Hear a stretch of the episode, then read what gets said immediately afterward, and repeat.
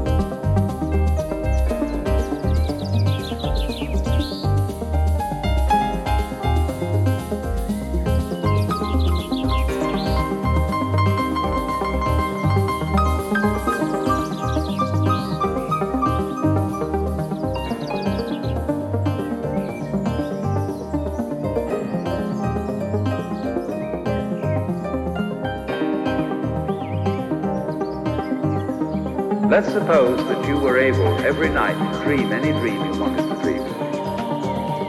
And that you could, for example, have the power within one night to dream 75 years of time. And you would naturally, as you began on this adventure of dreams, you would fulfill all your wishes. You would have every kind of pleasure.